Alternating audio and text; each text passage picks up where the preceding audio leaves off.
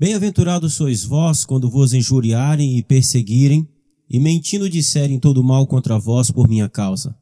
Alegrai-vos e exultai, porque é grande o vosso galardão nos céus, porque assim perseguiram os profetas que foram antes de vós. É sobre essa alegria que a gente vai estar falando hoje. Olá, meu nome é Kennedy Matos e você está no meu podcast. Toda semana uma nova mensagem para você, a exposição e explicação do texto bíblico. O meu objetivo é que as mensagens pregadas na minha igreja alcancem também você que está longe. O desejo do meu coração é que de alguma forma, pela graça de Deus, você seja edificado por essa mensagem e que Deus cumpra o propósito dele na sua vida. Você também pode compartilhar essa mensagem com seus amigos, com seus contatos, nas suas redes sociais. Vamos à mensagem e Deus te abençoe. Muito bem, meus irmãos, bom dia a todos. Chegamos ao fim desta sessão do Sermão do Monte, as Bem-aventuranças. Nesse sermão, Jesus fala do reino dos céus e, como vimos nas Bem-aventuranças, este reino é formado por pessoas. O reino está em nós. O reino dos céus, antes de ser um lugar geográfico, é uma realidade espiritual.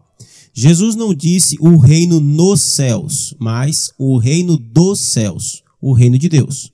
E Jesus então fala das características que têm as pessoas que fazem parte desse reino. São humildes de espírito, eles choram, são mansos, têm fome e sede de justiça, são misericordiosos, limpos de coração, são pacificadores e perseguidos por serem justos. Essas são as características do crente. E por que eles são assim? Porque nasceram de novo e agora têm a natureza de Cristo. Foi isso que nós vimos até aqui. Mas Jesus termina essas bem-aventuranças falando do preço, do custo que é ser um cidadão do reino dos céus. E também fala da, da alegria de se ter uma prova de que somos cidadãos do reino dos céus. Como é que você sabe que você é um cidadão do reino dos céus ou não? Nessa última parte a gente vai ver que Jesus dá uma dica aqui, ele dá uma evidência preciosa. O preço de ser um cidadão do reino dos céus. Bem-aventurados sois vós quando vos injuriarem e perseguiram e mentindo disserem todo mal contra vós por minha causa. Jesus aqui nesse texto não nos esconde o fato de que a vida com Cristo não é um mar de rosas. Sim, somos mais que vencedores em Cristo Jesus, porém também somos perseguidos por causa de Cristo Jesus. E ele não nos esconde esse fato. E por que o cristão é perseguido? Porque ele é diferente do mundo em todos os aspectos. Ele não, ele não tem mais a natureza deste mundo, mas a natureza de Jesus. A perseguição é por causa de Cristo e não por outros motivos. Jesus aqui separa claramente os perseguidos dos que perseguem. Os perseguidos são aqueles que são absolutamente diferentes, pois se tornaram como Cristo, seu Senhor. E essa é a razão por que são perseguidos. Perceba uma coisa interessante: o preço de ser salvo é ser insultado pelo mundo. Bem-aventurado, felizes são vocês quando vos injuriarem, insultarem vocês por minha causa. Ou seja, quando você for ridicularizado por ser cristão e diferente, quando debocharem da sua fé, quando chamarem você de bobo, por você ser justo e correto, Jesus está dizendo: vocês serão insultados e difamados, mal compreendidos, por escolherem e esperar o tempo de Deus. Por exemplo, você jovem cristão, vocês serão chamados de cafonas por escolherem ter relações sexuais apenas quando casarem. Vocês, mulheres, serão chamadas de tolas por se submeterem aos seus maridos. Vocês, maridos, serão chamados de frouxos por amarem as suas esposas mais do que vocês mesmos. Vocês serão chamados é, de puxa-sacos por serem leais aos seus patrões por causa de Cristo. Vocês serão chamados de sonsos quando recusarem dinheiro fácil, que não é fruto do seu trabalho.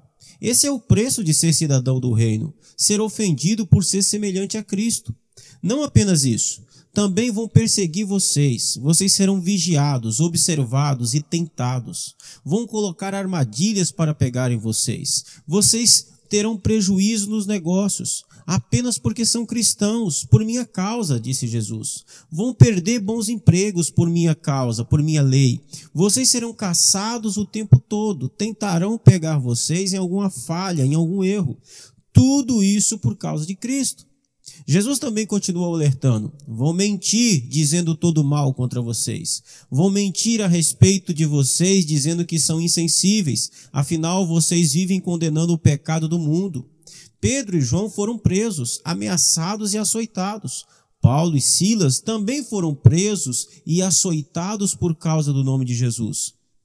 Mas o que aconteceu depois da perseguição, depois dos açoites?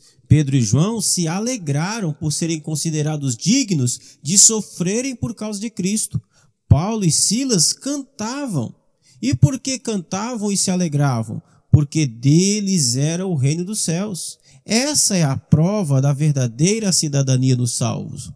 Depois de dizer o custo de ser um cidadão dos céus, Jesus, para falar da alegria de ser um cidadão dos céus, ele passa a falar dessa alegria o cidadão do reino deve ser o cidadão do reino deve ser deve se alegrar por dois motivos. Primeiro, ele diz: regozijai-vos e exultai-vos, porque é grande o vosso galardão nos céus. O cidadão do reino tem uma herança gloriosa e grandiosa. Você é herdeiro de Deus e co-herdeiro com Jesus Cristo. Grande é o galardão, grande é a recompensa. O que Jesus está dizendo aqui, Paulo repetiu em 2 Coríntios 4, 16 a 18. Por isso não desanimamos. Embora exteriormente estejamos a desgastar-nos, interiormente estamos sendo renovados dia após dia, pois os nossos sofrimentos leves e momentâneos estão produzindo para nós uma glória eterna que pesa mais do que todos eles. Assim fixamos os olhos naquilo que se vê não naquilo que se vê, mas no que não se vê, pois o que se vê é transitório, mas o que não se vê é eterno. A perseguição e a aflição não devem nos desanimar. Pelo contrário, nossas forças devem ser restauradas por causa da certeza de que toda perseguição e tribulação desta vida está produzindo uma pesada glória eterna. Nossa alegria deve ser, deve-se ao fato de que a nossa tribulação não se compara com a glória eterna. Grande é o vosso galardão, disse Jesus. Este é o primeiro motivo pelo qual devemos nos alegrar por sofrer por causa de Cristo. Existe um grande galardão, uma pesada glória eterna, uma herança sem fim, um novo céu e uma nova terra. Existe um corpo glorioso sem doenças e sem limitações nos esperando. O o cristão é alguém que vive nesse mundo, mas com mas não com os dois pés aqui. Temos um pé nesta vida e outro na glória futura. O sofrimento é passageiro, a perseguição passará, as ofensas e as mentiras acabarão, mas o galardão e a glória e o novo corpo serão para sempre. Alegrai-vos, disse Jesus. O segundo, em segundo lugar, Jesus disse: Porque assim perseguiram aos profetas que foram antes de vós. Não houve um profeta em Israel que não foi perseguido. Todos eles sofreram perseguição, caçados, odiados e mortos. Jesus está dizendo para seus discípulos: vai acontecer o mesmo com vocês. Os profetas, porém, eram homens de Deus, falavam da parte de Deus eram cheios do Espírito Santo, todos foram salvos pela graça de Cristo, todos aguardam o dia do retorno glorioso de Cristo. Jesus está aqui colocando os cristãos na mesma categoria de honra dos profetas do Antigo Testamento. Aqueles homens cheios de Deus e que viraram o mundo de cabeça para baixo são colocados ao lado de cada cristão salvo pela graça de Cristo Jesus hoje. Quando for perseguido, lembre-se, perseguiram Daniel também. Quando for ofendido e esbofeteado, lembre-se, cuspiram no profeta Jeremias também. Queridos, eu quero concluir dizendo o seguinte: nenhum sofrimento é para sempre nesta vida. Jesus não esconde de nós que iremos sofrer. Nenhuma perseguição é para sempre. Mas não fique preocupado somente com esta vida. Olhe para cima. Existem promessas benditas e gloriosas à sua espera na Jerusalém que descerá dos céus. Alegrai-vos, pois é grande o vosso galardão nos céus, grande é o galardão que Deus tem preparado para nós. Por isso, todo cidadão dos céus herdará esse galardão. Que Deus possa abençoar a sua vida, renovar as suas forças e que você possa fazer uma uma autoanálise. Pergunte a você mesmo: você nasceu de novo? Você é este cidadão dos céus da qual foi descrito aqui nas bem-aventuranças? Você verdadeiramente conhece o Evangelho, nasceu de novo em Cristo Jesus? Você está seguro de que tudo aquilo que nós falamos até aqui é para você, diz respeito a você? Você se identificou?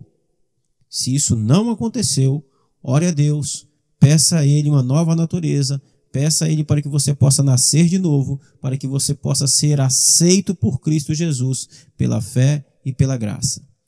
Fiquem na paz, até amanhã e um bom dia a todos.